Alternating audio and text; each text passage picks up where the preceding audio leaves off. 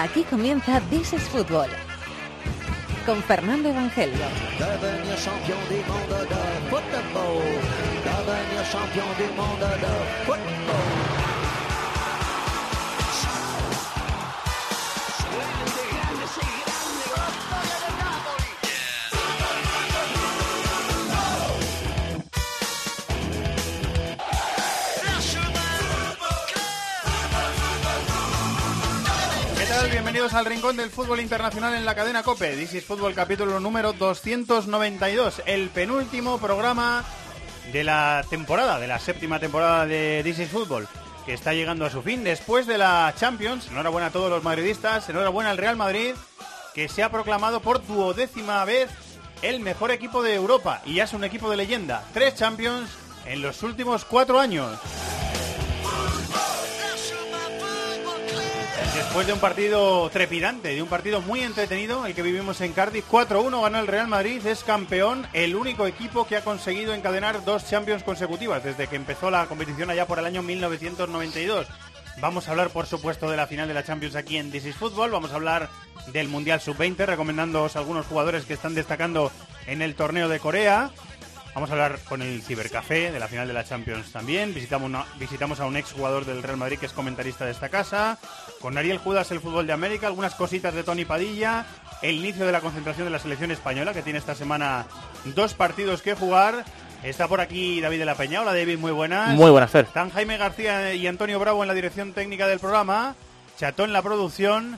Y enseguida llegan los últimos premios Libero de la temporada, los mejores de la temporada. Aquí arranca el rincón del fútbol internacional en COPE, que se llama This is Football la la la la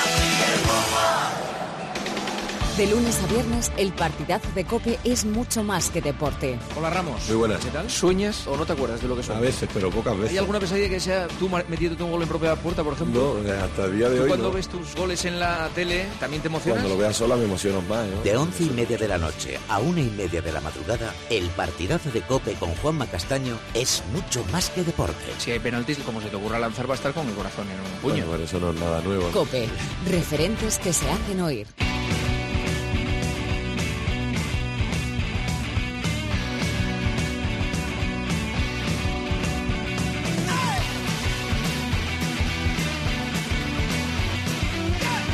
Enseguida va a recomendar a Maldini sus jugadores destacados de este Mundial Sub-20, que ya están entrando en el terreno de las semifinales, por cierto, ya tenemos eh, semifinales.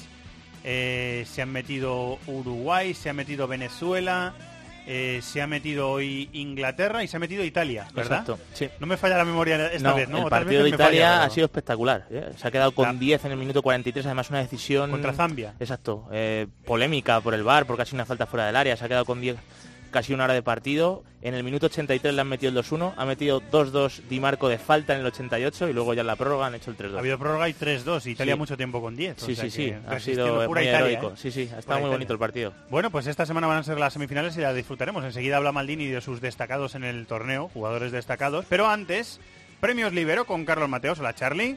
Hola, muy buenas, ¿qué tal? ¿Cómo estás? Hay que darle las gracias a los eh, amigos de Libero que nos han estado acompañando durante, no sé si han sido tres, cuatro temporadas, me parece. Eh, ya pierdo la, pierdo un poco la memoria de los de los años que han sido, pero hemos elegido a los mejores de, de cada en cada puesto, mejor portero, mejor defensa, mejor centrocampista y mejor delantero durante cada mes. Y muchos oyentes han podido ganar una suscripción a, a la revista Libero. Y esta va a ser la última vez que vamos a dar este premio eh, con los mejores de la temporada. Hemos hecho un, resumen anual, ¿no, Charlie? Sí, esta vez no hay lugar para outsiders, esta vez está el solomillo de todas las grandes competiciones y cuatro por puesto, yo creo que muy buenos todos, algunos me discreparán, pero bueno, la gente, para eso estamos, ¿no? Para que la gente discrepe y vote lo que lo que quiera, ya lo sabe la gente, uno por puesto, eh, no pueden jugar en la Liga Española en los diferentes canales que tenemos habilitados, ¿no? En el muro de Dices Fútbol, en arroba fútbol cope o en dicesfútbol arroba cope.es.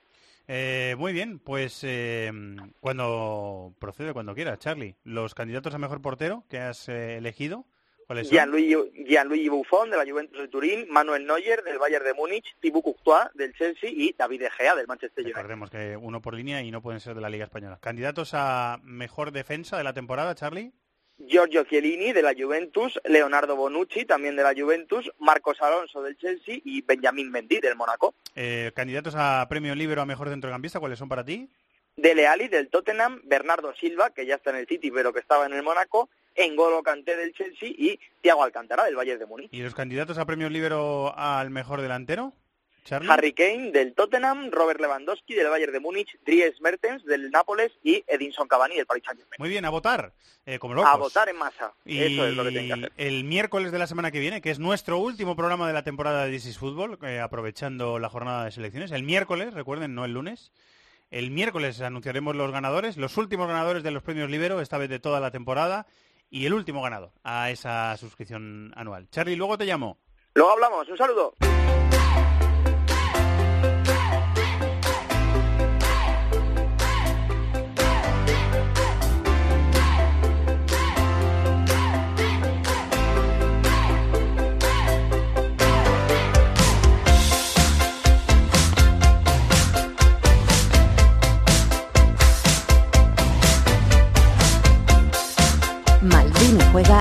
Fútbol. En COPE. Enseguida hablamos en This is Fútbol de la final de la Champions de Cardiff, la final que vivimos intensamente aquí en tiempo de juego, que ganó el Real Madrid, que ya celebró este domingo el título con sus aficionados, el duodécimo título de Copa de Europa para un club que ya es, ya lo era de leyenda. Pero vamos a comentar otras cositas, que hay otras cositas eh, en juego. Por ejemplo, el Mundial Sub-20. Estamos en Movistar Plus. Hola Maldini Plus, muy buenas, ¿cómo estás? Hola, ¿qué tal? Muy buenas. Sí, porque de, de la final de Champions ya hemos hablado muchísimo, ¿no? Y, y- y hablamos, por ejemplo, ayer en el... En, En la hora en- Maldini. en la, hora, la, la hora Maldini Evangelio David de la Peña. Sí, señor, sí, señor. Y luego, bueno, un montón de... Pero así que yo creo que a mí me está entusiasmando este Mundial Sub-20 yo creo que apetece, apetece meter un poquito más el bisturí. Eh, pues eh, metámoslo. Es una semana muy intensa para, para vosotros en la tele, porque tenemos, al final de semana tenemos eh, jornada de clasificación para el Mundial, ¿no? Sí, sí, sí, tenemos jornada de para un montón de con- partidos ahí. Claro, viernes, sábado y domingo. Bueno, en Movistar Plus vamos a transmitir todos los partidos, absolutamente todos los partidos. Del, son 27 partidos europeos entre los tres días, incluyendo el de España, que, lo, que, que se ve en la plataforma, lógicamente. Eh, así que bueno, vamos a hacer programas especiales como siempre, con bueno, con nuestro tra- tratamiento habitual de, de esos partidos internacionales, que son, son- algunos son tremendos. Hay, por ejemplo, un, un Escocia-Inglaterra, un. Suecia-Francia. Muy bonito también. Ya sé que no todos los partidos no son de este nivel, lógicamente, pero hay, hay algunos que son partidos. También hay un, un Gibraltar, eh, Gibraltar Chipre, por ejemplo. Pero bueno, to- todo tiene su. Todo tiene interés. su miga, ¿eh? Todo tiene su Sí, miga. sí, acuérdate cuando entrevistamos al capitán de Andorra. ¿eh? A, Ildefonso a Lima. Ildefonso Lima, sí señor. Claro, que, claro. que fue una, una de las mejores entrevistas que hemos Yo hecho que este sí. año, ¿eh? Estuvo bonita. Me da la bonita, sensación. ¿eh? Y además sacaron aquel punto contra las Islas Feroe que él, que él quería sacar. Y, y- y nosotros lo, lo vivimos intensamente, lo Mm. celebramos con él. O sea que para eso también sirve el fútbol, para ir para ir haciendo amigos por el camino. Hombre, claro.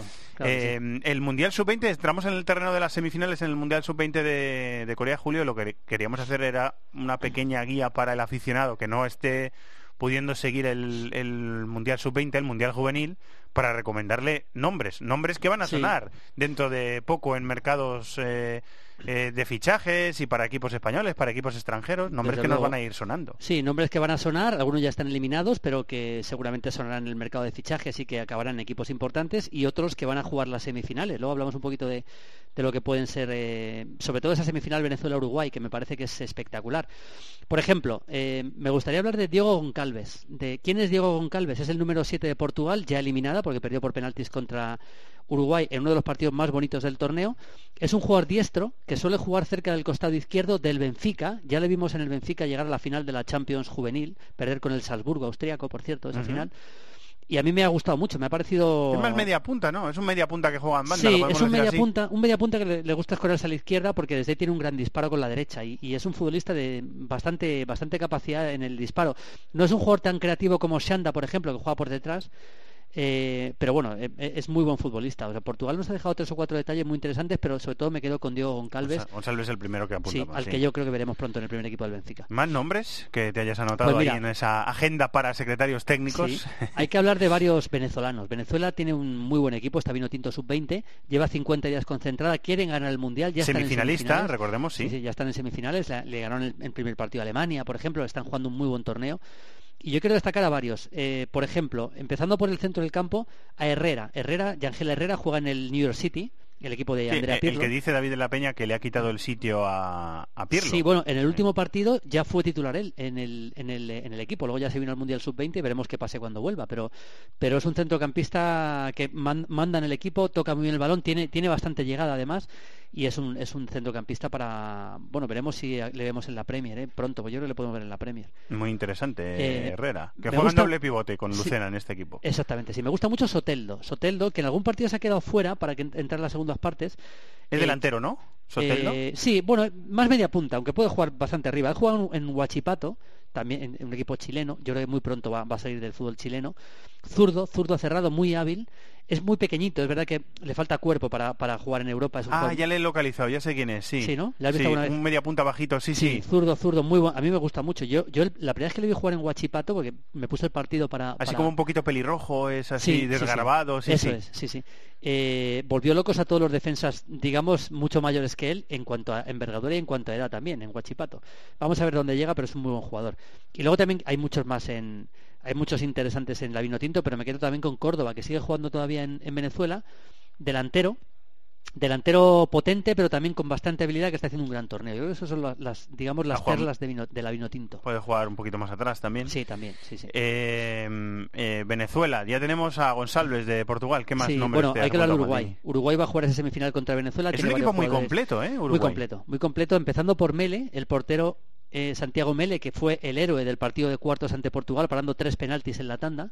Tanda novedosa, por cierto, un día tenemos que analizarlo. Ya no Sí, la, la han probado ya en, el- en la Eurocopa Sub-17 de chicos y de chicas, Sí, que es como sí, el tiebreak del tenis, que, que tú si lanzas el primer lanzamiento eh, y tu rival lanza el segundo, el siguiente también lo lanza tu rival, para que no haya ventaja de, de lanzador. ¿no? Exacto, sí, para que no vaya siempre uno contra a remolque del otro, ¿no? En cuanto a necesidad de marcar. Eh, bueno, de Uruguay, aparte de Santiago Mele, que es un muy buen portero, eh, me gustan varios jugadores. Betan- algunos son ya más conocidos para el gran público. Betancourt, por ejemplo, el jugador de Boca, que es verdad que no jugó el último partido, estaba sancionado, pero es un centrocampista que ya en Boca ha demostrado su nivel.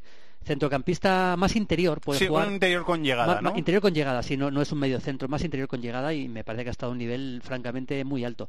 Valverde, el centrocampista del Real Madrid, que juega en el, en el, en el Oye, ese del chico me gusta mucho, Mucho, Julio. chico que le trajo Medio centro con una pinta Sí, extraordinaria. Juega, ¿eh? como pivote puro, es el único pivote realmente del equipo.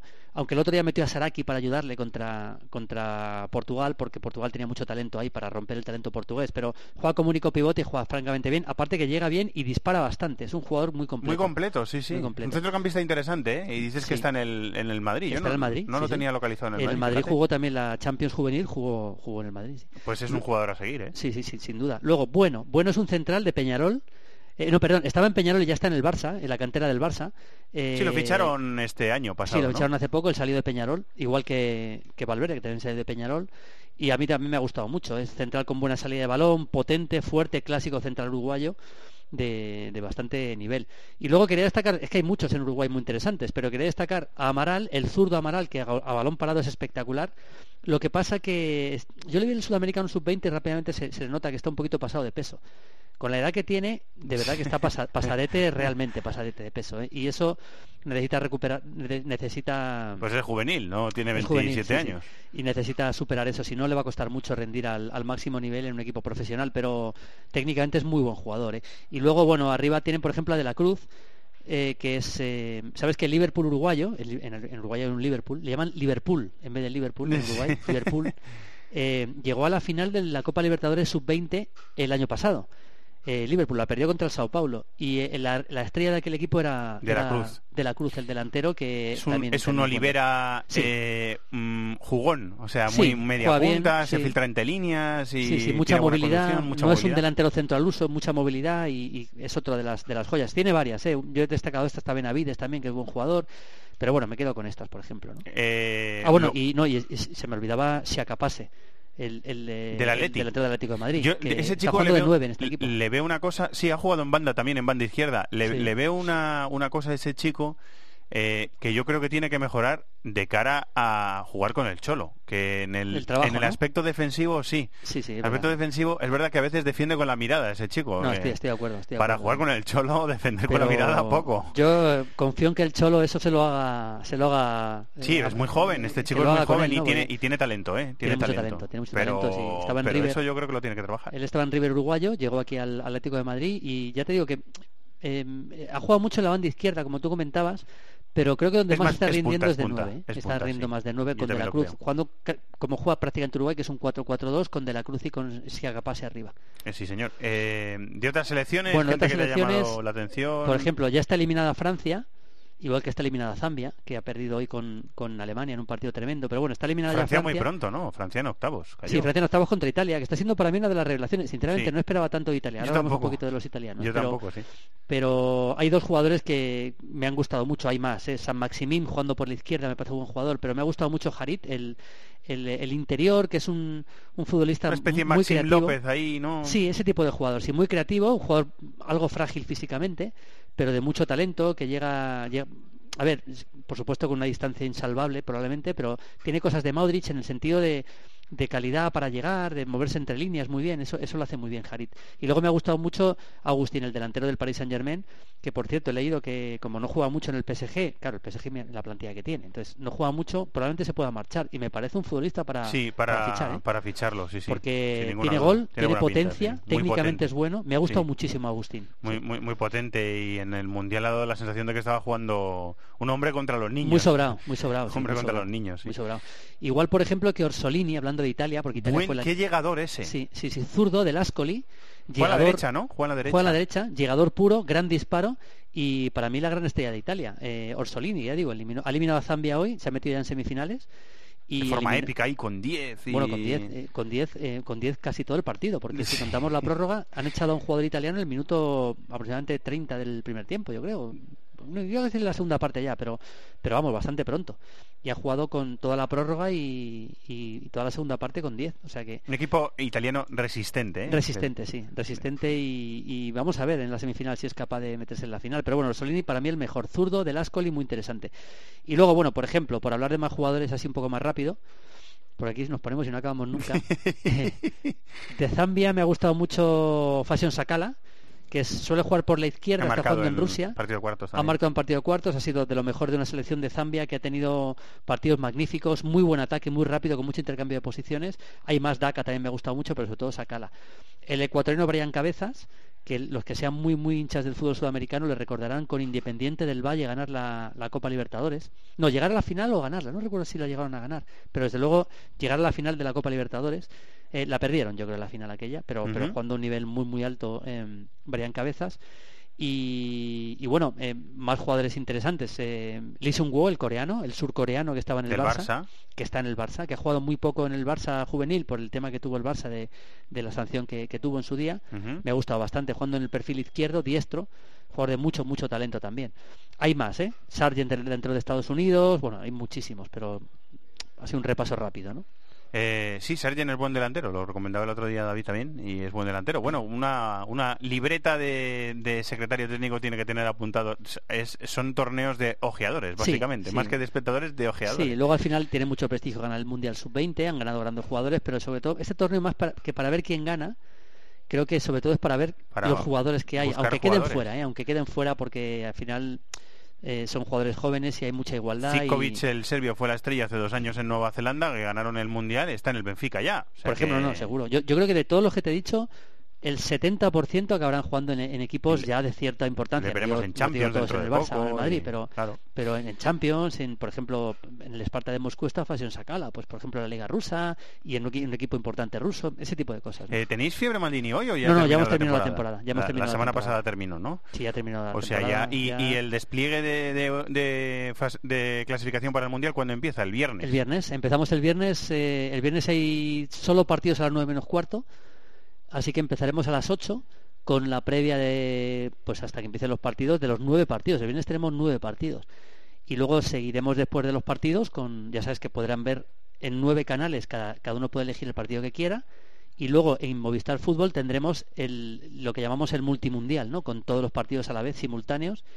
eh, muy, muy, muy, muy en plan radio, ¿no? Como, Sí, señor, sí, señor, muy radiofónico. claro, y luego cuando acaben los partidos, volvemos durante una hora para analizar los resúmenes de los nueve partidos con detallitos, metiendo el bisturí, con entrevistas que nos llegan. Ese etcétera, programa súper recomendable, ¿eh, Julio? Sí, sí. Y luego, ya el, y luego ya el sábado y el domingo, como hay doble horario, empezamos a las cinco y media con los partidos de las seis, previa, etcétera, post partido, y luego seguimos con los partidos de nueve menos cuarto hasta las doce. Y, y entras aquí, y ahora Maldini, y Maldini, escribes. que por y- cierto haremos, vamos a hacerlo al final, tenemos que mirarlo si lo hacemos, no sé si, pero hay que hacerla, yo creo, ¿no? Estamos decidiendo en estos momentos, Claro, ¿no? esto se decide sobre la marcha, esto es como Eh, cuando Evia es tiras el- un penalti. Jorge Evia es el que manda, o sea que Evia nos dirá Esto es como cuando tiras un penalti, hay que decidirlo un proceder. poco sobre la marcha, ¿no? Sí, señor, sí, señor. Bueno, pues eh, hay que el- hacerlo, se hace. El que pita el silbato es Evia, o sea que él nos El dirá... gran Jorge Evia. El gran Jorge Evia, Que sí, le queda bien el pelo azul, por cierto. bueno, ya va siendo verde, ¿eh? El de Chato también. Ya va siendo, entonces hay que ya... Hay que Va siendo ya- azul tirando verde, sí, ya sí. empieza a ser un poco... Es como cuando el agua se queda mal, ¿sabes? Que si pone Hay que verde, lavarlo, ya, ¿no? Hay ya que no lo lavarlo. pla- ya no es plan. Muy bien, Julio, durante toda la semana te escuchamos, ¿vale? Vale, un abrazo. Un abrazo muy grande. Hasta luego.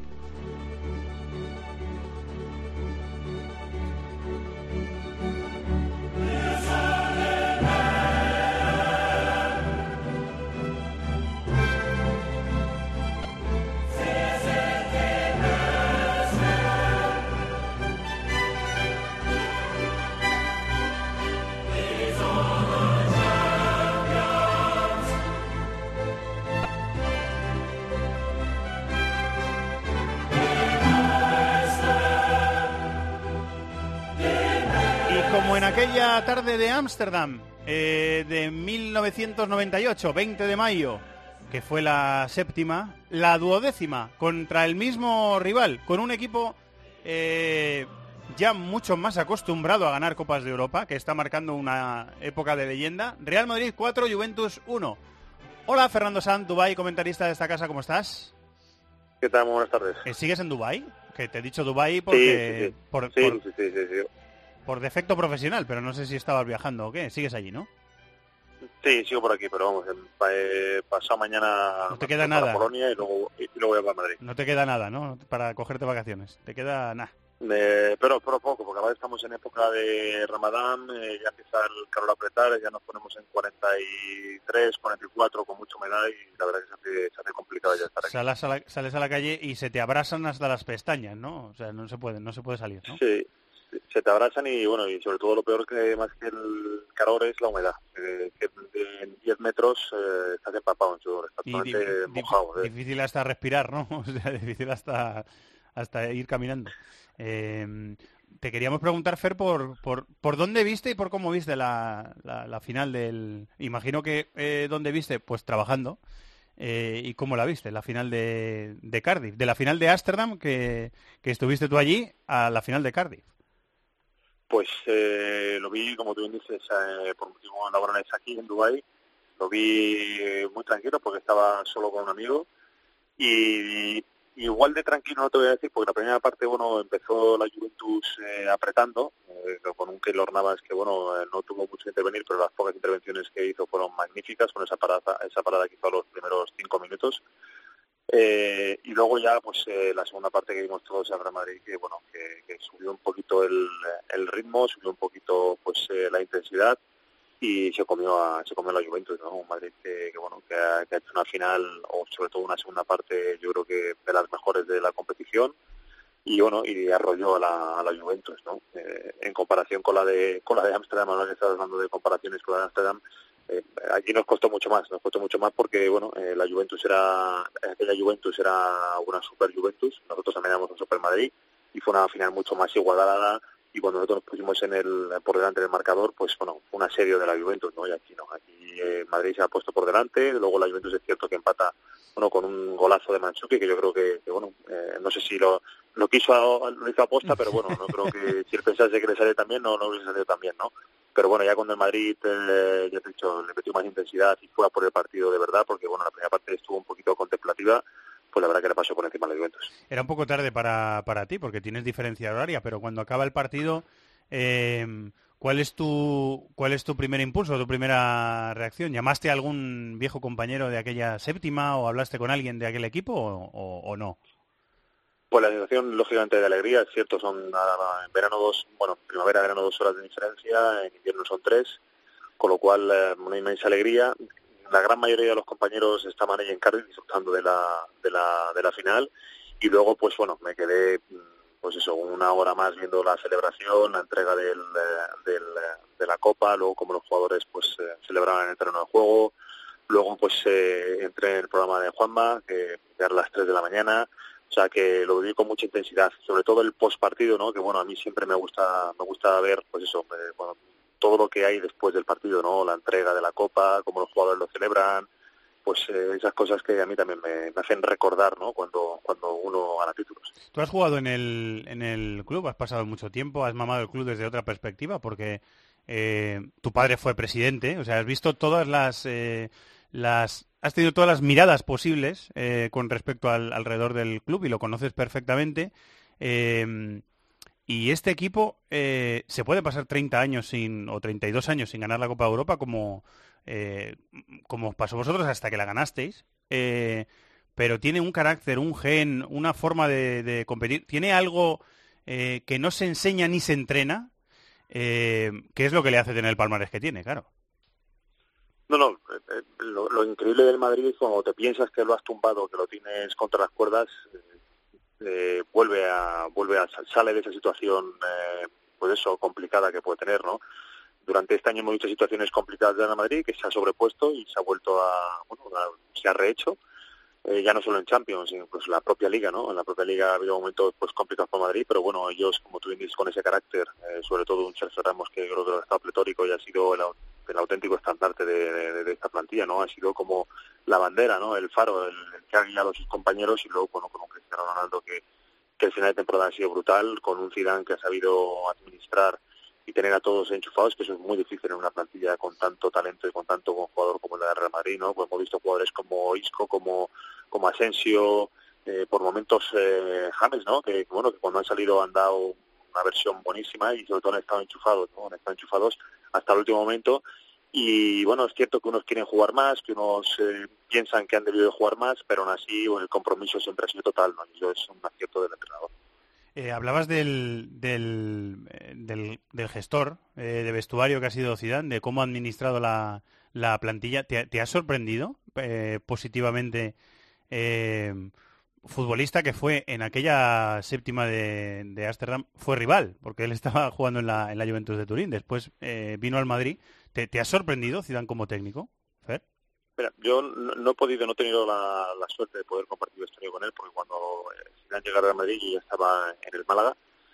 Pero, a ver, sorprender, yo, creo que no me ha sorprendido porque es eh, la gestión que ha hecho del vestuario ha sido la gestión de un, de un exjugador con mucha experiencia. Porque, bueno, al principio eh, le ha dado el sitio a los a los pesos pesados, le ha dado cariño a esos pesos pesados y los pesos pesados han vuelto con creces, ¿no? Y de eso fue la primera temporada y luego esta segunda temporada le ha seguido dando ese cariño a sus pesos pesados, pero también les ha hecho ver que bueno que, es importante incluso para ellos eh, descansar, ¿no? Y les ha dado ese protagonismo a, a jugadores que bueno que venían eh, teniendo menos minutos y que al final también han sido protagonistas. Y lo más eh, impresionante es que bueno los pesos pesados, estos jugadores que son pues esos símbolos, pues lo han sabido entender y son los primeros en agradecérselo a Zidane, ¿no? Porque hemos escuchado al propio Cristiano decir en repetidas ocasiones que bueno que se ha sabido que se ha dosificado y que esa dosificación le ha venido fenomenal para llegar tan fuerte hasta final de, temporada no con lo cual yo creo que es una grandísima virtud además de bueno además de bueno de, aparte de bueno de los eh, los temas tácticos propios de cada partido ahora quizá en la mejor plantilla del mundo hay futbolistas eh, que están pensando que han tenido tan poca oportunidad o han tenido eh, mucha menos oportunidad de la que merecían y, querrán marcharse y el club tendrá que hacer una gestión de esa plantilla, que es la mejor del mundo, eh, en salidas y quizá alguna, alguna entrada. Es casi tan importante eso, lo que va a pasar en las próximas semanas de, verano hasta que llegue la, pretemporada, que lo que eh, ocurre durante una temporada natural, desde agosto hasta junio? Para empezar sería una pena, sería una pena porque tú lo has dicho perfectamente, la mejor plantilla del mundo en la actualidad, que no decimos el mejor 11, decimos la mejor plantilla, que eso incluye a los jugadores que vienen del banquillo, ¿no? Entonces jugadores en el banquillo que bueno, tenemos el ejemplo de Morata, de James, eh, Asensio, el Isco que ha intercalado con, eh, con Gareth Bale. estamos hablando de jugadores que cuando vino Morata era, era el jugador estrella o jugador eh, franquicia de la Juventus, por ejemplo. Eh, ya no te digo el resto, ¿no? Con lo cual, la pena sería que se marchasen, pero lógicamente estos jugadores quieren seguir, pues eso, teniendo ese protagonismo que tenían antes de llegar a Madrid o cuando, bueno, durante distintas partes de, de la, de la temporada de Madrid. Entonces, a mí me encantaría que Madrid hiciese un esfuerzo porque siguiesen. Eh, yo creo que no va a depender tanto el Madrid, va a depender más de los propios jugadores que quieran seguir estando en el club, asumiendo a lo mejor ese rol, mm, pero ya no solo los que te he dicho, incluso a lo mejor algunos titulares eh, el próximo año pueden ser suplentes de esto, porque estamos hablando de jugadores de un altísimo nivel, con lo cual es una decisión muy muy difícil por parte de los propios jugadores y por parte del propio club, ¿no? Y yo para mí, ojalá siguiesen todos, como bien dijo el otro día el presidente, va a ser complicado. En el caso de James yo creo que quedó bien claro en la final al no estar ni tan siquiera en el, en el banquillo, es un claro, un claro signo de que, bueno, de que no va a seguir en el Real Madrid. Pero, pero bueno, vuelvo a decirte, será una pena que se marchen jugadores de esta categoría porque yo creo que en el mercado jugadores de esta categoría hay muy poquitos. Eh, lo veremos y lo, lo, descubriremos. También en los programas de esta casa habla mucho tiempo para, para hablar durante el verano. Eh, Fer, que disfrutes de las vacaciones. Muchas gracias. ¿eh? Un abrazo muy fuerte, bueno, muchas gracias. La perspectiva de Fernando Sanz de cómo fue la final vista por un exfutbolista del, Real Madrid que ha ganado una Copa de Europa. David, desde la perspectiva del Madrid, eh, durante el partido o planteamiento de la final, todo lo que ocurrió, personalizarlo en jugadores. Cristiano ha marcado 10 goles en la ronda de cuartos, semifinal y final y ha sido el jugador diferencial, lo que quieras decir. Bueno, eh, yo, yo la verdad es sorprendido porque es muy difícil en una final de la Copa Europa ver un dominio como el que ejerció el Madrid en la segunda parte. O sea, yo creo que... Contra un equipo como ese. Contra un equipo que, bueno, había recibido solo tres goles en la competición. Yo creo que fue de verdad una exhibición. O sea, muchos jugadores muy enchufados, eh, ocupando en la segunda parte los espacios de una forma brillante. El Madrid recuperaba el, el balón muy arriba.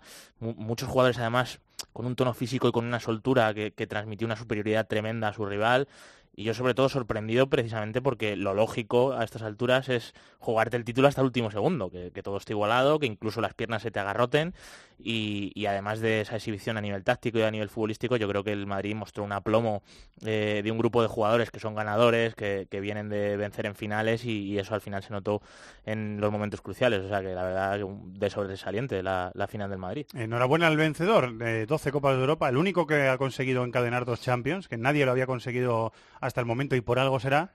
Eh, y vamos a tratar un poquito la final desde la perspectiva de la Juventus, del perdedor.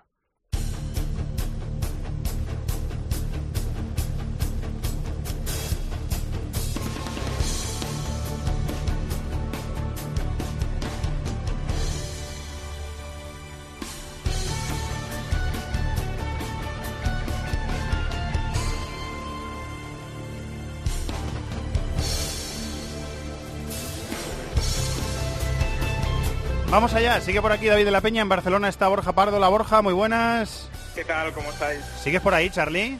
Sigo por aquí, ¿qué tal? Buenas. Eh, Miquel Moro, Comunidad Valenciana, ¿cómo estás, amigo? Muy buena vez, Prada, muy bien. ¿Qué tal, todo bien? ¿Sí? Sí, fantástico, estando con vosotros ya ni os cuento. Muy bien, muchas gracias, compañero. Es recíproco ese sentimiento. Eh, vamos a mirar un poquito la final a través de la perspectiva de la, de la Juventus, que han llegado eh, noticias deportivas y no deportivas de, Turín, porque en la Piazza San Carlo, que es una plaza eh, rectangular muy céntrica y muy concurrida de, Turín, en la pantalla gigante que había en esa plaza, había muchísima gente viendo el partido. Eh, y resulta que parece, lo que dicen las investigaciones policiales que están haciendo de momento, es que parece que, que alguien lanzó un petardo y, quiso que la gente tuviera la sensación de que era un, un atentado terrorista y eso provocó un pánico que dejó eh, más de 1.500 heridos. Se ha hablado de eso eh, y se ha hablado, por supuesto, en, en Italia de, de, la derrota de la Juve y de qué va a ser el futuro de la Juve.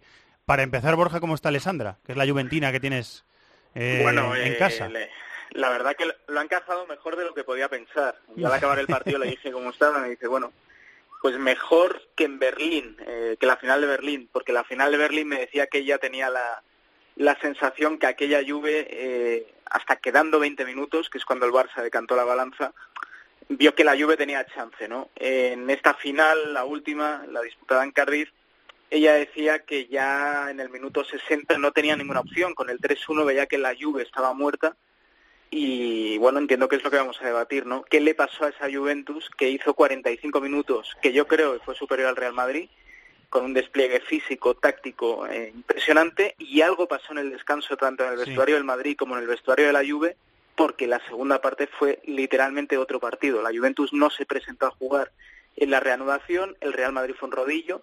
Aquí está el debate de quién es más mérito, ¿no? Si fue mérito del Madrid, de mérito de la Juve, seguramente eh, yo soy de los que aboga por las dos cosas. Eh, en cualquier caso, el, Madrid fue claro y justo vencedor de esta, de esta Copa Europa. Lo iba a decir, están las caras de Belmez, el fantasma del, del, Palacio de Correos, que es actualmente el Ayuntamiento de Madrid, el avisamiento de Omnis y luego está lo que le pasó a la Juve en la segunda parte, como grandes misterios de la humanidad, porque es muy difícil de explicar, eh, David. O sea, es, es, es, muy raro lo que le pasó a la Juve, ¿eh?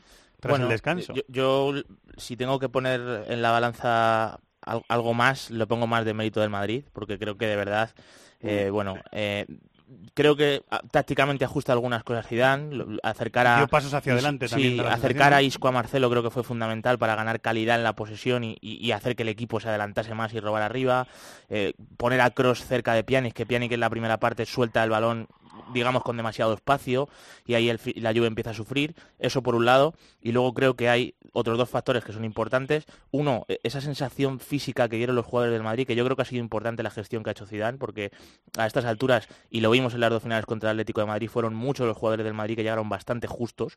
Y ayer, eh, el domingo, perdón, el sábado dio la sensación de verdad que, el grupo del Madrid llegaba antes, tenía más vitalidad. Y luego... Este Pintus ha hecho un Yo creo que ha hecho un buen trabajo. Y luego un tercer factor que creo que es fundamental y es eh, la confianza y la experiencia que tiene ahora mismo la plantilla del Madrid para jugar este tipo de partidos que no tiene la Juve. La Juve después del 2-1 de, verdad que sí que se le agarrotaron las piernas, le, costaba soltar el balón y, el 3-1 lo y el Madrid fue radicalmente opuesto. Entonces, juntando todos esos factores, creo que se puede explicar por qué el Madrid hace una segunda parte tan bestial. Ahí porque la primera parte es bastante buena, ¿eh? La primera parte de la Juve. Yo estoy con Borja, para mí es mejor la Juve que el Madrid en la primera parte. Sí, para mí también, para mí también. Además creó cuatro ocasiones y mm. incomodó mucho al Madrid, le presionó, le hizo, fue un buen planteamiento y lo ejecutó bien la, la Juve, pero en la segunda parte es que desapareció, lo, la borró del mapa el, el, Madrid y hay varios jugadores, sobre todo personalizamos en, en Bufón, eh, Miquel.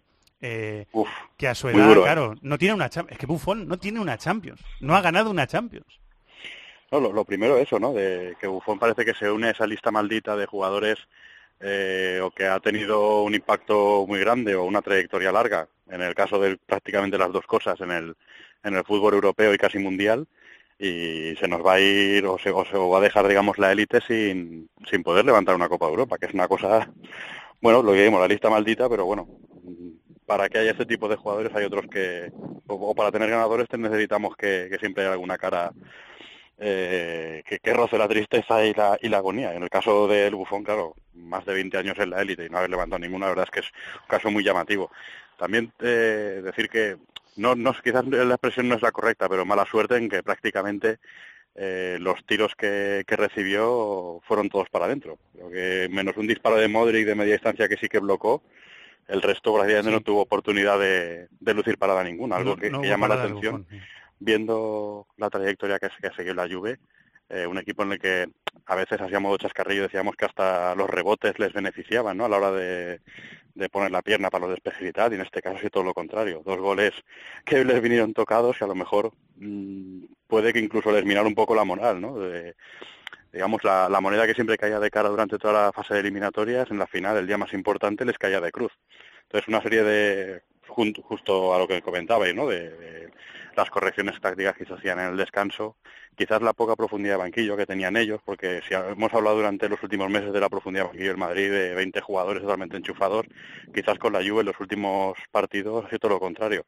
Entre alguna lesión y algún jugador que no, no acaba de, de caer de pie en el 11, eh, los cambios prácticamente no solo no mejoraron ni refrescaron, sino que incluso empeoraron el, rendimiento del equipo sobre el césped. Eh, Charlie, ¿qué te pareció el partido de Dybala? Porque me dio la sensación de que estuvo muy participativo en la primera parte, quiso eh, entrar mucho en contacto con el balón, quiso participar mucho en el juego de la elaboración del juego del equipo, pero que estuvo muy impreciso en los pases, me dio la sensación a mí, viendo sobre todo la primera parte.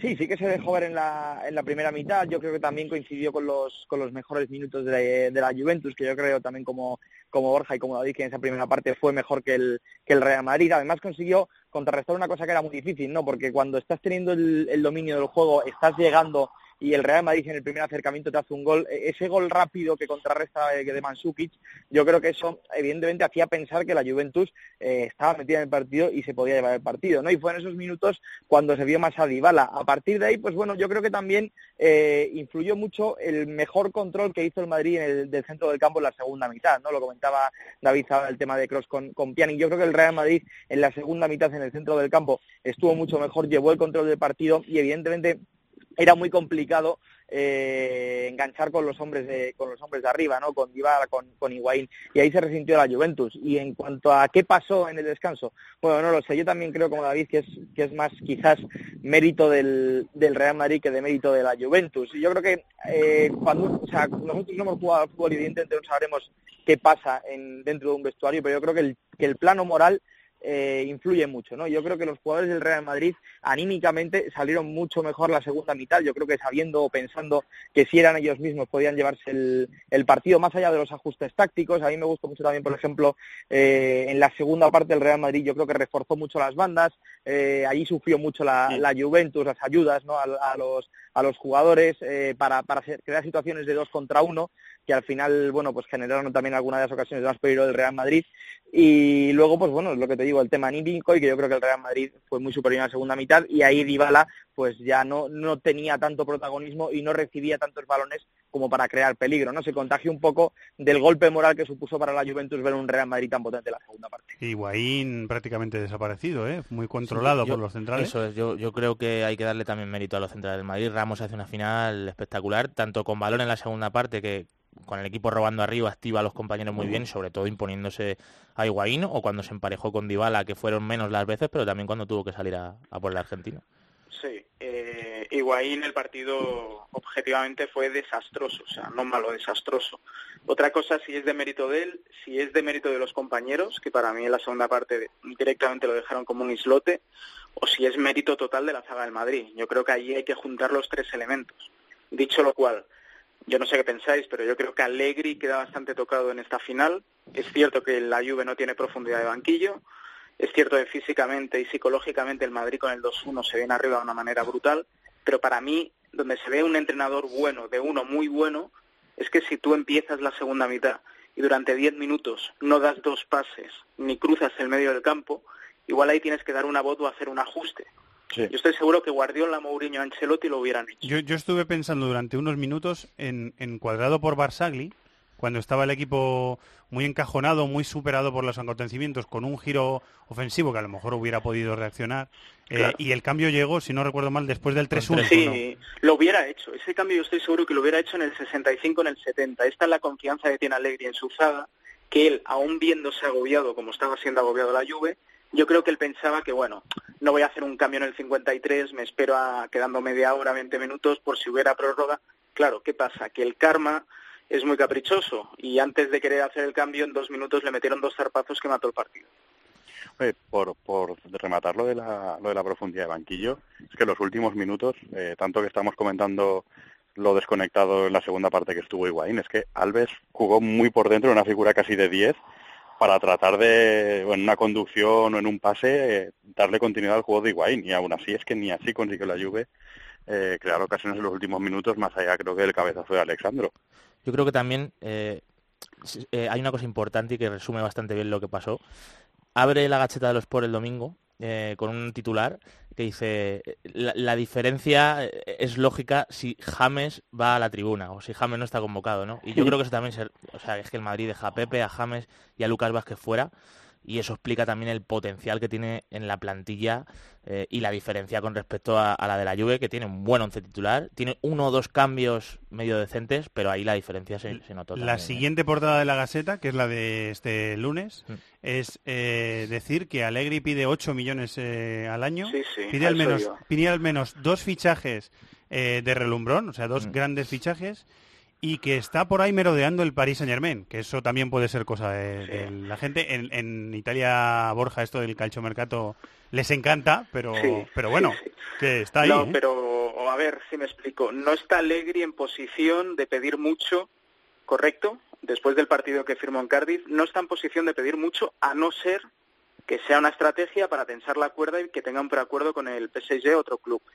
Bueno, lo hizo, Con- lo hizo Conte, ¿eh? Cuando, Sí, cuando sí. llegaba el final del camino en, en Champions, avisaban, ¿eh? Y lo, lo hizo Sí, Conte varias veces pasa- también. Oye, que claro. no tengo plantilla. A mí lo que me ha llegado es que el equipo eh, afirma que el, Emery sigue.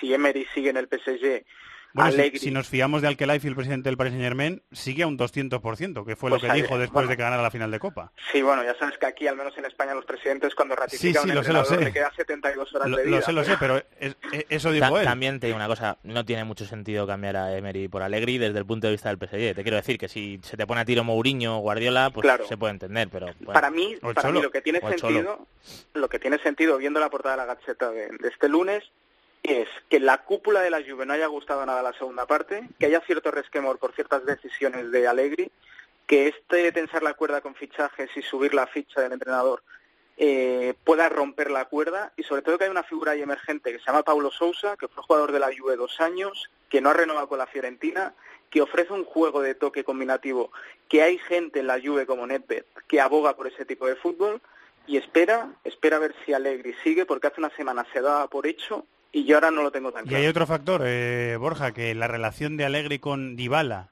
y con Bonucci, que son dos pesos eh, Sí, sí. pesadísimos del vestuario, mm, no es, iba a decir no es la mejor, no es buena. Directamente no es buena. pero- o sea que Pero tam- también hay que ponerse en, en la piel de, del aficionado de la Juve que verá que su equipo, con este estilo, con estos, con este perfil de jugadores, con esta política de, de confección de plantilla que, que recordamos que todos los veranos, o los últimos veranos ha soltado a un jugador determinante por mucho dinero o simplemente por, por dar una vuelta al siglo como pasó con Pirlo y que sigue ganando todo en Italia y que, bueno, dos finales en, tres años, más allá de que luego las haya perdido de forma dramática ante dos equipos, dos super equipos, como son el Barça y el Madrid, pero también la aficionado dirá, es que me da- este tipo de confección de plantilla, esta filosofía, el contar con 13, 14 jugadores, eh, digamos, dentro de la rotación, me da para manejar el, el fútbol a nivel nacional de con solvencia y para pelear en Europa hasta el final. Que, ¿qué hubiera pasado, no sé, en una época sin Cristiano y sin Messi con esta Juve? Yo creo que la, que la Juventus, vamos a ver, eh, no está tampoco para, para llevarse las manos a la cabeza, ¿no? Esto es lo que decía lo que decía Miquel ahora, al final son dos finales de Champions en tres años, el dominio nacional, yo entiendo que la gente quiera más, ¿no? Cuando evidentemente casi por sistema ganas la liga en tu país, ganas la Copa porque es el mejor equipo de Italia, pues lo que quieres es ganar también en Europa, ¿no? Pero al final, si estás jugando el partido decisivo, en un partido decisivo, vale, evidentemente el Madrid y el Barcelona te ganaron, ¿no? Pero es un partido, igual que ot- otras veces los pies lo puedes ganar tú, ¿no? Yo creo que la Juventus está para llevarse las manos a la cabeza, más allá de los retoques, eh, demuestra que cuando se deshace de, de jugadores importantes es capaz de levantarse, o sea, es decir, a lo mejor probablemente nadie hubiera pensado que una Juventus sin Vidal, sin Tez y sin Pogba dos años después iba a jugar una liga de una final, otra final de la Liga de Campeones, ¿no? Eh, yo no sé por dónde está el salto de la Juventus. Yo creo que en realidad la Juventus lo que tiene que, que hacer, eh, más allá de que evidentemente la gente esté frustrada, es mantener el modelo y si acaso algunos retoques, ¿no? Yo entiendo que haya jugadores que puedan dar un salto, pero a nivel de resultados la Juventus no está para reprocharse nada, más allá que no puede competir con Madrid y Barcelona, pero eso no puede casi nadie en el mundo, ¿no? Charlie, No, pero, es que fijaos... Por, Eh, por rápido, rematar, chicos, por favor. El remate Sí, que por- rápido. Por, por rematar lo de la política de fichajes, que es vender superestrellas a precio increíble y luego poder gastártelo en Higuaín, que no es mal jugador, pero quizás no te dé para dar ese salto en Europa. Y sí para rematar tu dominio en el calcio, pero necesitas un jugador que sea un ganador en Europa. ¿Qué a decir, Borja? Perdona. Sí, que aquí hay algo que se nos escapa a todos, pero es muy factible que, tal como tú decías, Fer, dada la relación que hay de vacas sagradas con Allegri, no sabemos igual Bonucci ha ido a Nedved o ha ido a Agnelli y le ha dicho, escucha, si Allegri sigue, yo me voy al sitio, me voy al Madrid. No sé si me explico.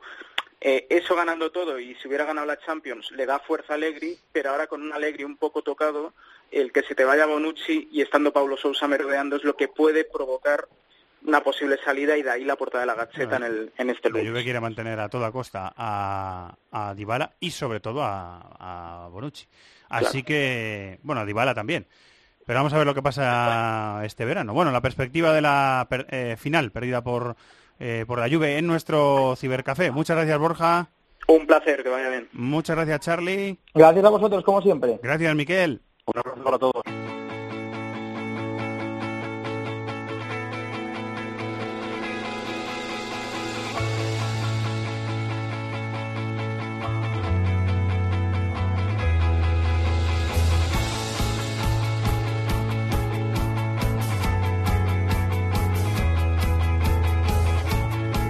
Sintonía que tienen para uno de sus eh, podcasts, el de Liga concretamente, el de las Gaunas. Nuestros compañeros de Ecos del Balón que pasaron eh, la semana pasada por este estudio y la verdad es que la charla nos gustó mucho. Seguro que han estado toda la semana trabajando un montón en torno a la final de Champions. Hola Abel Rojas, ¿cómo estás, compañero? Hola Fernando, ¿qué tal? Un saludo. ¿Qué feedback ha tenido en, en vuestros medios? Porque en nuestros medios eh, a la gente le ha gustado mucho eh, que pasarais por aquí, eh, que estuvierais un rato charlando con nosotros de, de periodismo, de nuevas formas de comunicar, de nuevas formas de hablar de fútbol. A la gente le ha gustado mucho. ¿A vosotros qué os ha llegado? El mismo feedback, exactamente el mismo, Fernando. La verdad es que normalmente hablamos de fútbol, ¿no? En los dos sitios, en is Fútbol, en Ecos del Balón, y que hablásemos un ratito de periodismo, que nos saliésemos y explicásemos un poquito cómo vemos lo que hay detrás, parece que, que sí que, que le gustó a la gente. ¿Se han disparado las eh, visitas en YouTube? No tanto, ¿no? No, no, No, se, han disparado muchísimo y hemos tenido aquí un pequeño debate porque yo digo que se debe a nuestra visita a This is Fútbol, mis compañeros dicen que se debe a la final de la Champions. Yo creo que fue por lo de This is Fútbol. ¿eh? bueno, yo eh, ser- seré modesto y pensaré que es por el segundo motivo, pero te lo, agrade- pero te lo agrade- te lo agradezco mucho, Abel. Eh, hemos estado hablando mucho, largo y tendido, de la, de la final de la Champions, pero vosotros habéis estado haciendo eh, tema, habéis estado haciendo textos, habéis estado analizándolo también en, en vídeo. eh, y hemos estado hablando del, del misterio de la Juve en la segunda parte. Me, me gustaría saber tu opinión, Abel, lo que tú eh, sentiste o lo que a ti te, te llegó, lo que tú perci- eh, percibiste que le pasó a la Juve en la segunda parte del, del partido. Yo creo que la clave estuvo en el cambio táctico que llevó a cabo, a cabo Zinedine Zidane, ¿no? En el primer tiempo, si vemos el funcionamiento defensivo del Real Madrid, vemos que eh, el triángulo defensivo, por así decirlo, es Casemiro de medio centro, Modric interior eh, derecho y Cross interior izquierdo, con Isco siendo el libre. Que siendo el libre bajaba un poco y formaba línea de cuatro indistintamente como extremo derecho o izquierdo según su posición en el ataque del Madrid, ¿no? En la segunda parte eso cambia. En la segunda parte, mm, en primer lugar, el Madrid se resiste a formar línea de cuatro, siempre mantiene el rombo y luego se produce un cambio de posición entre Isco y Cross. En defensa es Cross quien pasa a jugar de media punta e Isco a izquierda. Yo creo que eso es súper determinante, porque me parece que Cross hace sobre Pjanic un trabajo muy superior al de Isco, que en realidad no estaba trabajando sobre el bosnio, Cross sí lo hace de manera específica e Isco me parece que hace una labor también más eficiente sobre, en este caso, su otra marca, que sería Dani Alves, porque es más apropiado para trabajar sobre Alves que Tony Cross, ¿no? Entonces, ese movimiento de ficha yo creo que anula eh, en gran medida la Juve, también uniéndose a que el propio Isco se fija más en banda izquierda en el ataque y Marcelo encontró un socio con quien eh, pasarse la pelota, ¿no? Y creo que esos dos movimientos que hace Zinedine Zidane tienen un efecto que dinamitó eh, la idea del equipo de Allegri. No me he dado tiempo todavía a, meterme a leer vuestros textos posteriores al, al partido. ¿Cómo, ¿Cómo definís esta época o eh, esta característica de dominio del, del Madrid? Un equipo que es capaz de ganar tres Champions eh, en cuatro años en un contexto en el que esta competición parecía tan, tan cambiante o parecía tan difícil de dominar o de someter. Sí, sí, la verdad es que, bueno, estamos viviendo la época de dos jugadores que son dos monstruos, ¿no? Y a, me- a poquito que uno de los dos resulta acompañado por su equipo es que marcan unas diferencias increíbles. Cristiano Ronaldo ha marcado 10 goles en las tres últimas eliminatorias, o sea, en, los dos, en las dos últimas eliminatorias y la final. Eso no es normal, Fernando, eso no es normal. Y a poco que un equipo le da un poquito de cobijo, es que ocurre lo que ocurre. Estamos en la época de Leo Messi y de Cristiano Ronaldo y esto pues es surrealista lo que estamos viendo. En este caso le ha tocado ganar al Real Madrid como hace unos años, poquísimos años, era el Barcelona quien se llevaba el gato al agua también de una manera muchísimo más jerárquica de lo que ha sido habitual en, en la historia de esta competición. ¿no? Es escuchar a Abel Rojas hablar de fútbol y David de la Peña, que es amigo suyo, se, se ergue, se echa un poquito hacia atrás, se pone cómodo, se pone en posición de, de opinar porque le, le apetece, le apetece decir cosas. Sí, bueno, David. ¿qué pasa, Abel? ¿Qué tal? Eh, Debo, ¿Qué tal, David? debo reconocer que me dijo Abel que a partir del día 4 de junio no iba a haber fútbol, o sea, no sé si me lo voy a creer, pero le, le hemos hecho ahí una Que no vas a ver, que no vas a ver, eh, Va- Abel, que que va a no dejar vas a ser un ver. po- va a dejar ser un poquito. y- ¿Estás seguro? desconectar un poco, iba Ah, a intentar vale. desconectar un poco, pero Ah, aquí seguimos. No se lo cree nadie. eh, no, bueno, eh, yo creo que además añadiría una cosa, que no sé si estará de acuerdo conmigo y en lo que hemos comentado antes, que es que al final, no sé lo que opinarás tú, pero es que deja Zidane a James y a Lucas y a Pepe en la tribuna. O sea, es que eso también, más allá de lo de Cristiano y lo de Messi, me parece una locura. Sí, claro.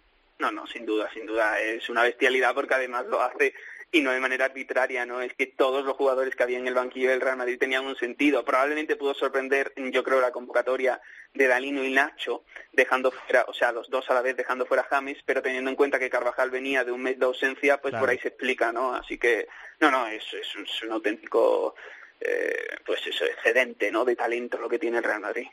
Después, ¿querías decir algo más, Nada David? más, nada más. Eh, no, le voy a preguntar a Abel si después eh, de la final de la Champions vuestra vida ca- cambia mucho. Sé que vais a seguir trabajando un montón, pero ¿por dónde van los tiros ahora? ¿Resúmenes de la, de la temporada? ¿Análisis de lo que viene? Eh, ¿cómo, cómo lo planteáis a partir de ahora? Esta- esta- estamos, estamos planificándolo ahora poco a poco. Hoy todavía estamos de resaca porque está, bueno, eh, la actividad principal a lo largo de la web hoy ha sido la final de las Champions.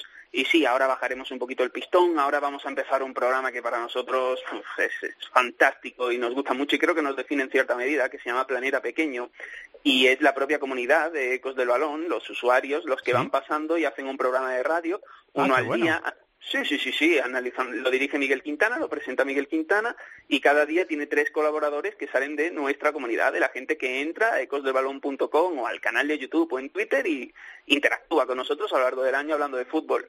Y hablamos un poquito de la Liga Española, hacemos un resumen en 12 capitulitos que tenemos de Planeta Pequeño y yo creo que es una de las cosas que más le suele gustar a la gente de nuestros veranos y estamos a punto de empezarlo. La semana que O viene sea, lo es empezamos. durante todo el verano, Abel. En la web de ecosdelbalón.com se puede, se puede escuchar durante todo el verano, ¿no? Sí, eh, la versión podcast sí, van a ser 12 capítulos que empezamos la semana que viene y de ahí a que, a, que acabe la serie, ¿no? Y luego ya sí que haremos un paroncito de radio hasta mitad de agosto.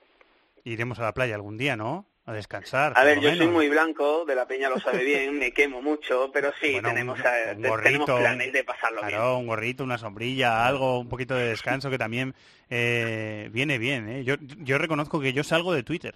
Todos los, todas Sí. las, todos los veranos Un poquito. salgo de Twitter durante un mes, 20, 25 días, salgo, salgo. salgo Sí, yo también y- tengo buena capacidad de desconexión y cuando me den las vacaciones no haré nada y como vea algo redondo por la calle me doy la vuelta. y pasa yo- huir.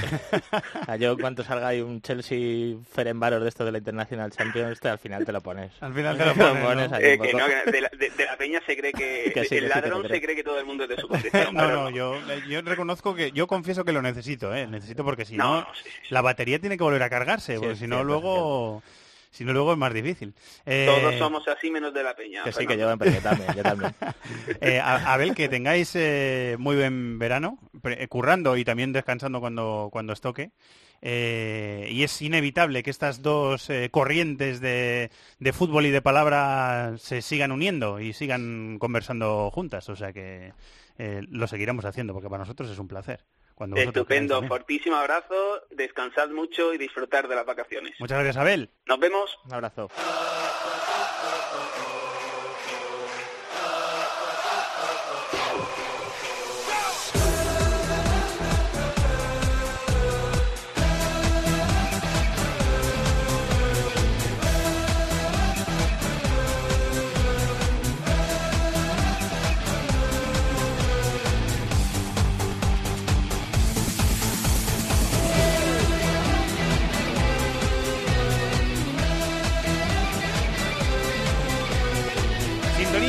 Española, entramos en terreno de selecciones eh, esta semana, el viernes, el sábado y el domingo, ya lo ha dicho antes Maldini. Hay partidos de clasificación para el Mundial en la zona europea, no tenemos partidos de selección sudamericana. Diego tenemos un Argentina-Brasil amistoso el viernes por la mañana en Australia, pero no, no tenemos eh, partido de eliminatorias sudamericanas para el Mundial. Sí en Asia, sí en CONCACAF y no en África. Sea que ese es el planning que desarrollaremos en el programa, en el próximo programa, el último programa de This is Fútbol de la temporada, que es el miércoles de la semana que viene. Pero suena la sintonía de la selección.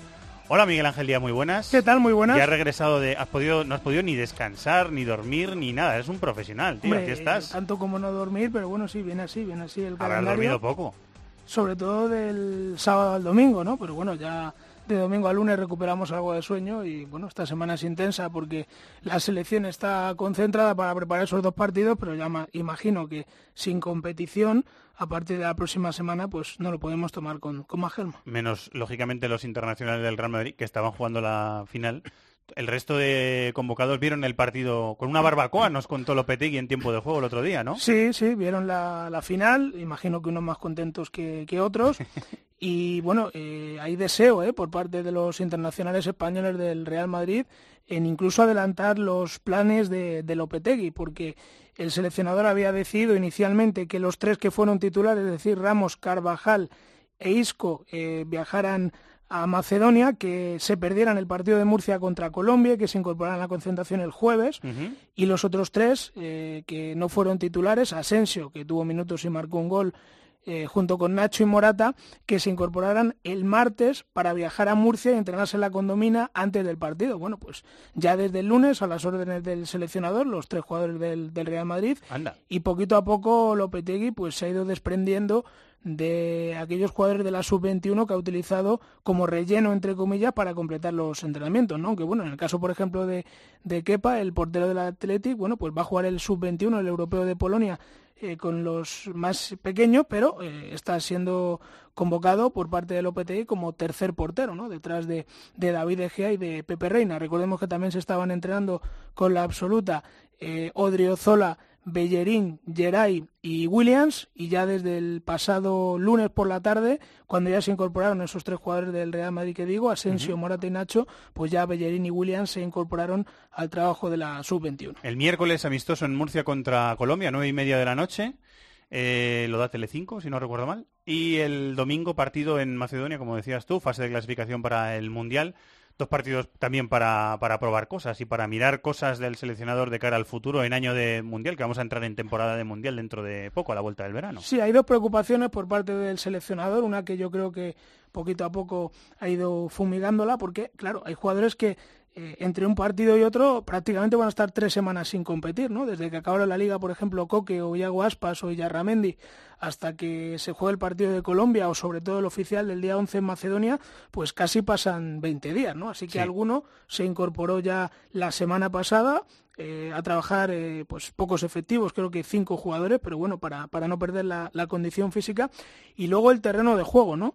Eh, porque parece que la Federación Macedonia ha decidido no cambiar el césped hasta después de este partido oficial, teniendo en cuenta que el primer partido oficial de la próxima temporada va a ser en ese mismo escenario, el 8 de agosto, La Supercopa, de ¿verdad? Europa. Sí. Anda, Mourinho, el Manchester United, que se va a enfrentar cosas, al ¿eh? al Real Madrid. Fíjate qué, qué- cosas qué- del destino. Así que la sí. Federación Macedonia ha decidido cambiar ese césped después del partido oficial contra España y por ese motivo había algo de preocupación en el cuerpo técnico para ver cómo está el, el campo. ¿Echas de menos a alguien en la lista que piensas que se mereciera ir y, y no está? ¿O que piensas que en las próximas eh, convocatorias puede tener sitio con, con Lopetegui? Yo creo que lo tiene todo muy claro el seleccionador y que no va a haber muchos cambios y por supuesto no va a haber ya queda claro que jugadores como, como Juanfran pertenece a otra época, no digo que no pueda hacer méritos para volver, pero no tiene pinta. Fábregas, eh, yo creo que si esta vez no ha ido, pues lo tiene en filipino, porque es cuando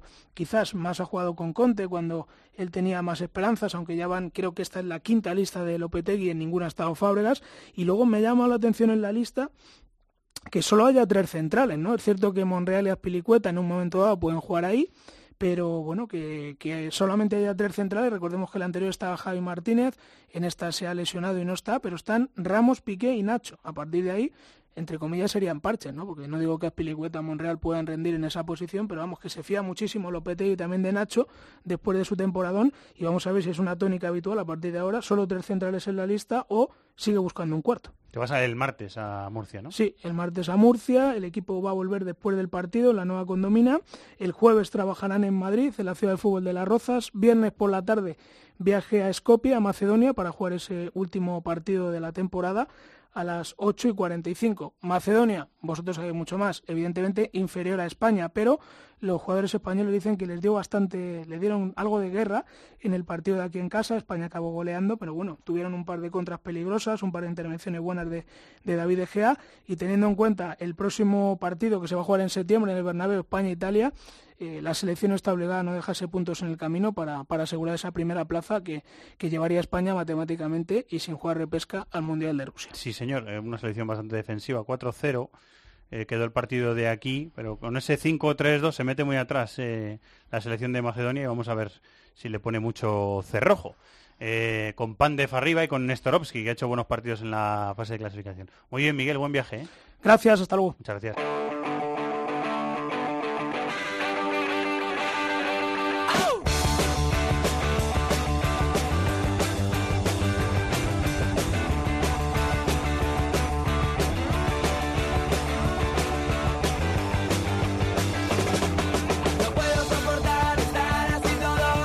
Hasta Nueva York nos vamos con nuestro compañero Ariel Judas. Hola Ariel, muy buenas.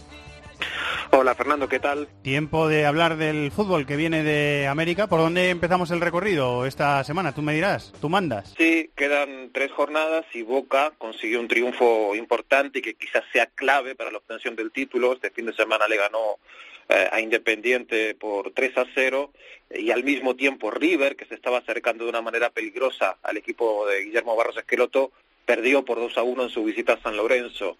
Eh, muchos ven en Argentina ya un, lo, que fue un fin de semana para muchos definitorio. Yo creo que todavía hay espacio para tal vez alguna sorpresa, pero ayer Boca estuvo, el domingo estuvo muy sólido el equipo Xeneize y si sigue jugando de esa manera, pese a que se había descarrilado un poquito eh, el, el equipo azul y oro, si sigue jugando como jugó este fin de semana va a ser muy complicado que alguien le pueda soplar el, título de liga. Eh, campeonato argentino que está definiéndose, que empezó tarde por aquella eh, huelga de los eh, jugadores. Hemos tenido eh, Copa Libertadores la semana pasada, ¿verdad? Estamos entrando en definición de grupos, ¿no? ¿O todavía no? Eh, sí, sí, sí, llamamos a tener incluso el sorteo de lo que van a ser los emparejamientos de octavos de final, que va a ser el día 14 de junio, si no me equivoco, uh -huh. eh, algo inédito, hasta ahora no se sorteaban, el primer clasificado iba contra el último, y así sucesivamente hasta definir todos los cuadros de, de octavos. Esta vez, creo que acertadamente de parte de Comebol, se van a sortear esas, esas opciones, incluso ya tenemos definidos los... Eh, los, los, los cuadros, los, eh, las situaciones, los bombos, mejor dicho, en los que va a estar cada, cada uno de los equipos que, que van a jugar en los octavos de final. Eh, en cuanto a la Copa, esa Copa Libertadores, eh, Ariel, en esos eh, grupos, eh, sexta jornada en algunos grupos, ya hay algunos grupos definidos. Eh, bueno, todos los grupos, estoy viendo que están todos los grupos. Todos los grupos, sí, sí, por eso te digo. Perdón, si quieres tengo aquí la lista de los bombos, cómo se van a armar para... Pues sí, para vamos a repasarlo, de, si te parece, Ariel. Vamos a de repasarlo. de final. Bien, tenemos en el bombo 1 a River de Argentina, Lanús de Argentina, San Lorenzo también de Argentina, Atlético Mineiro, Palmeiras, Gremio, Botafogo y Santos de Brasil.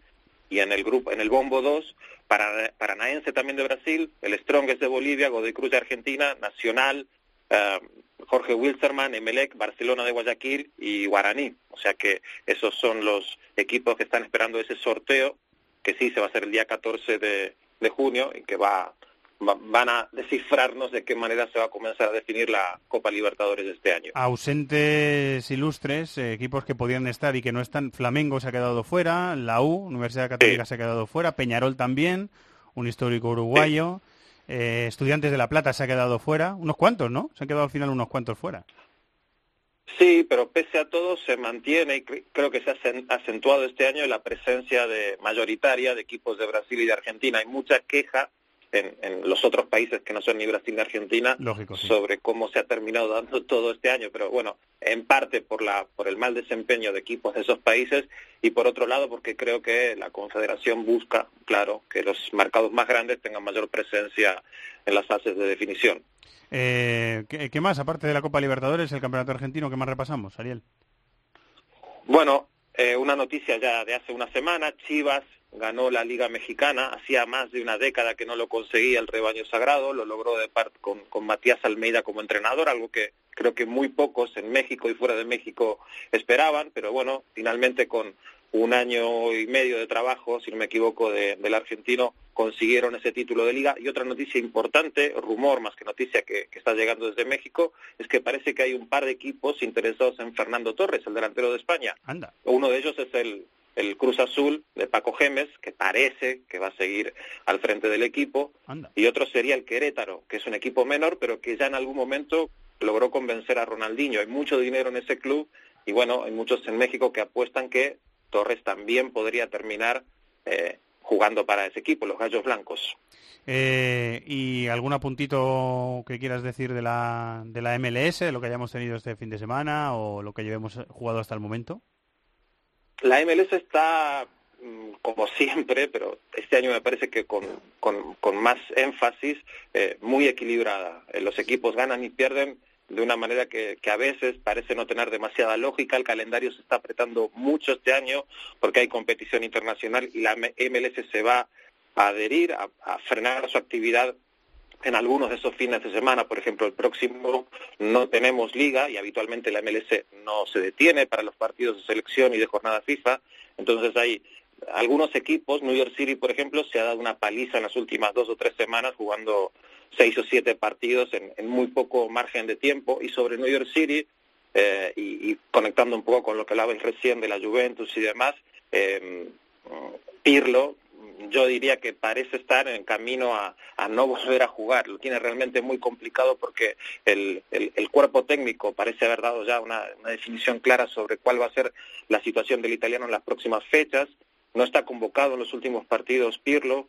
Eh, se aduce que hay una pequeña lesión, pero aparte los, eh, el buen rendimiento que está teniendo Ángel Herrera, el venezolano, en el Mundial Sub-20, hace pensar que cuando él regrese ya definitivamente el italiano, el maestro Andrea Pirlo, no va a tener lugar en este primer equipo y hay mucha incógnita sobre qué va a pasar con la apertura del mercado estival aquí en la MLS, que abre en el mes de julio. No creo que Pirlo salga del equipo, eh, que, que, lo vendan o que lo transfieran, no, sería imposible que eso ocurra, me parece, eh, en este punto de su carrera, pero quizás pueda haber alguna definición con una salida de Pirlo y, la apertura de la plaza de, jugador franquicia que él ocupa para darle o más relevancia a, a, Herrera o a traer otro jugador de ese corte, de ese tipo, para, para ocupar esa posición. No olvidemos que Herrera es jugador de Manchester City y si lo está haciendo también en el Mundial Sub-20 y también como lo ha hecho en los pocos partidos que ha jugado en la MLS, uh -huh. es muy probable que en diciembre él se una al equipo de Pep Guardiola. Sí, señor, que vaya al Manchester City porque lo está haciendo muy bien. La semana que viene, el miércoles, tenemos el último programa de la temporada, programa de selecciones, y hablaremos de partidos de CONCACAF, que hay partidos en la zona de CONCACAF. Eh, muchas gracias, Ariel, un abrazo muy, muy grande. Un abrazo, Fernando, muchas gracias.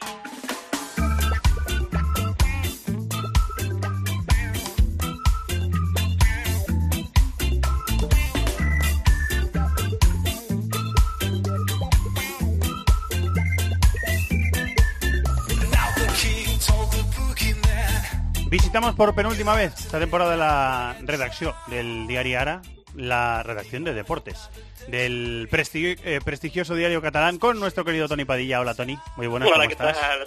Eh, pues aquí estamos, hablando un poquito de, de, fútbol. Nos quedaba de aquella lista que hicimos la semana pasada eh, de 14 ligas europeas, campeones de liga y copa.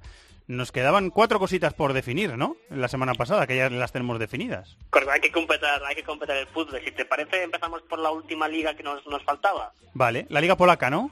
Nos faltaba la liga en Polonia, correcto, que llegaba con un escenario brutal, porque en, Polonia recordemos que como en otros países hay una fase regular, ah, que sería como, como en España, ida y vuelta, pero cuando acaba esto no se acaba la liga, sino que luego los, ocho mejores clasificados juegan otra liguilla entre ellos, donde se decide finalmente el campeón, también en formato de liga.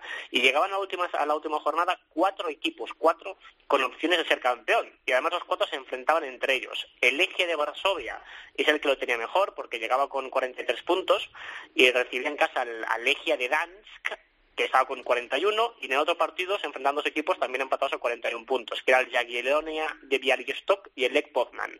Lo bonito es que ni el Jagiellonia ni el eh, Legia de Dansk han ganado nunca la liga. Por tanto, de los cuatro aspirantes, dos ah, soñaban con ganar por primera vez el título de liga. ¿Qué pasó? Pues que la liga la ganó el de siempre, el Legia de Varsovia, que llegaba por delante, aunque fue, fue, fue muy emocionante porque eh, durante toda la, la- la jornada iba ganando el Lech Poznan fuera de casa. Y con el triunfo del Lech Poznan, lo que significaba es que al Legia de Varsovia le bastaba el empate. Entonces, el partido de, Varsovia tampoco no tuvo mucha emoción, acabó 0-0, pero en el minuto 89 el Jagiellonia empató 2-2 y si hubiera marcado un gol en los últimos cinco minutos, porque el partido llegó hasta el 96, habría ganado la liga, ¿no? Con el partido ya acabado en, en Varsovia. Entonces hubo unas escenas bastante eh, curiosas de la gente muy nerviosa en Varsovia, porque su partido había acabado, el otro iba con seis, para- seis, seis minutos de descuento, y un gol de este Jagiellonia habría significado que la liga se habría ido hacia Bialystok, que está una, es una población al, al este de Polonia, pero finalmente la ganó el, el Legia de Varsovia, por tanto son cuatro títulos de los últimos eh, cinco para el equipo capitalino, que además tiene detrás una una buena inyección económica, lo ha hecho bastante bien en competiciones europeas y por tanto el Lechia sigue mandando en Polonia. Eh, y tres copas. La Copa Turca, que faltaba por definirse, ¿no? Correcto. Eh, aquí era una final que estaba muy bien porque se enfrentaban dos equipos que nunca habían ganado eh, ninguna copa. El Istanbul Basaksehir, el subcampeón en liga, que es este equipo fundado en 1990 por trabajadores del Ayuntamiento de Estambul, que poco a poco ha ido creciendo y sin tener mucha masa social, lo ha hecho muy bien, contra el Konya Sport, de- un equipo de la población de, de Konya en el, en el centro de Anatolia. Ganó en penaltis el Konya Sport, fue relativamente sorpresa porque aunque el Konya Sport tiene más tradición, tiene más hinchas, este año tiene mejor equipo el Istanbul Basaksehir, por tanto el Istanbul Basaksehir ha hecho doblete de subcampeonatos, Sí, en ¿verdad? Liga por detrás del Besiktas y en Copa por detrás de este Konya Sport, que de paso se clasifica para jugar competiciones europeas. ¿Quién ha ganado la Copa en Croacia? El Rijeka, doblete, recordemos que el Rijeka, equipo de esta ciudad en la costa, nunca había ganado, nunca, nunca, nunca, nunca, nunca, nunca, la Liga y la ganó, rompió la tiranía del Dinamo de Zagreb, 11 años ganando el Dinamo de Zagreb, y en la final de Copa, ¿cuál era? Era Dinamo de Zagreb Rijeka, era la oportunidad para que el equipo capitalino de alguna forma se vengara del Rijeka, pues no, el Rijeka volvió a ganar por, por 3 a 1, el equipo entrenado por Machanke, que es el entrenador esloveno, que tiene capital italiano detrás, Simone Volpi, un empresario que en Italia es muy conocido sobre todo porque eh, posee el, el equipo más laureado de la historia del waterpolo europeo, la Proreco, y Ujú. invirtió también en el fútbol, en, en el Spezia y en este en la Serie B y en este Rijeka que ha conseguido el doblete, es una auténtica sorpresa y demostrando que alguna cosa está cambiando poco a poco en Croacia. Anda, mira, eh, Dani Olmo, eh, el chico español de Tarrasa, marcó en la final para el Dinamo de Zagreb, el único gol del Dinamo de Zagreb, 1-3. Ah, ¿Quién ha ganado la Copa en Austria? La Copa Pues, austriaca. Como en Croacia, doblete, en este caso del Red Bull Se veía venir, el se equipo veía de venir. Oscar García, y el, el de Sabadell la verdad es que lo ha hecho un, un muy buen trabajo porque recordamos que el Salzburgo, desde que existe el, el Rasenballsport Leipzig, ya no es la joya de la corona del imperio Red Bull, ponen quizás más dinero en, en Alemania y han, deja- han dejado al, al Salzburgo más a nivel de, de formación, con el equipo que ha sido campeón de la Championship Juvenil, por ejemplo, y pese a todo ha conseguido doblete, ha ganado la Liga y ha ganado la Copa ganándole por 2 a 1 al Rapid de Viena. Eh, marcó Juan Hichan, el coreano, que es titular con la, bueno, titular a veces, otras no, con la selección absoluta coreana, el coreano del, del Salzburgo. Muy bien, Tony, pues con el repaso hecho, la semana que viene más. Muchas gracias, compañero. un abrazo a vosotros. Mientras estamos grabando el eh, programa, eh, ha llegado una malísima noticia de China. Sheikh Tiote, el mediocentro marfileño internacional por Costa de Marfil y ex del Newcastle, que ahora mismo estaba jugando en la Liga China, ha fallecido por un problema cardíaco. Es una noticia que hemos conocido durante la grabación del eh, programa, noticia tristísima. eh, y otro caso más de un profesional del fútbol de de élite eh, que fallece por, por problemas coronarios, por, por estas circunstancias. Bueno, descanse en paz Cheikh Tiote y un abrazo muy grande a, a los clubes en los que ha estado, la selección de Costa de Marfil y al Newcastle, que este chico jugó durante unos años en el, en el Newcastle. Hola, productor de este programa, señor Chateau. Hola, director. Muy buenas, Don ¿cómo Fernando estás? Muy bien. Sigues con el pelo verde. Sigo. Porque más que azul, es verde. Sí, pero porque esto es una cosa que va a su rollo. Azul ahora Tiene vida propia, ¿no? Sí, sí, sí, totalmente. Ha decidido volverse verde. Y algunos toques de rubio, ¿no? ¿Verdad? Sí, sí. ¿Verdad? Sí, Sí sí, sí, sí. sí, Yo le dejo. Yo cada día que me levanto digo, a ver qué toca hoy. Parece una pintura del Need for Speed Underground. Es un personaje, ¿no? del videojuego. Eh, me- ¿Has a mí traído, me- me gusta. ¿Has traído Sí, sí. música, Chato? Sí, he traído una musiquita. Eh, de las que he cogido esta mañana escuchando Rock FM mientras venía a la radio. Me ha gustado y es esta. Eres un clásico, ¿eh? Sí. Esta es buena. Es que este disco es muy bueno. Sí, de Green Day. Muy bueno. El- Nos aposta lo de callarme cuando empiezan a cantar, ¿eh? El sábado... Nos ha quedado bien, ¿eh? Eh, como un indicativo ha sido, ¿eh? Como- ha quedado bien, sí. Que este disco es muy bueno, todo el disco, ¿eh? El sábado hay que decir a nuestros oyentes que me pediste que trajera a Maluma, porque estuvimos bailándolo... Te lo pedí, sí. eh, me acuerdo, me aquí- acuerdo aquí en un perfectamente. bar mientras tomábamos una Coca-Cola, y pero he traído Green Day. lo Buen giro de Me, me parece... Mira, David está de acuerdo y yo tengo que decirte que también. Porque no se ve el vídeo y solo se escucha la música, con lo cual es mm, mucho mejor. A mí me gusta mucho más.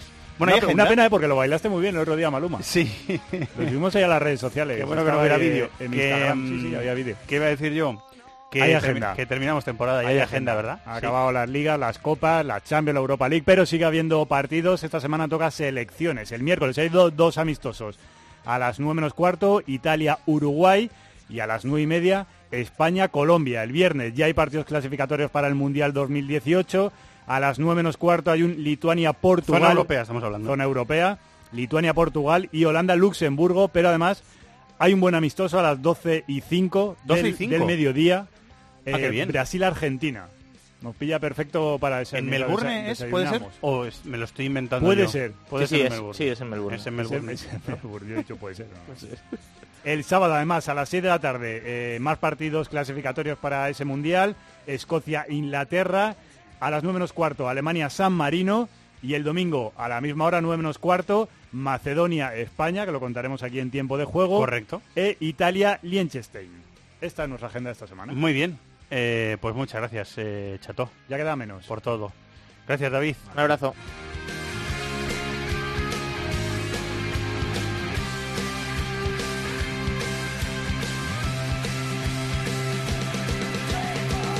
Gracias a Jaime García en la dirección técnica, también Antonio Bravo.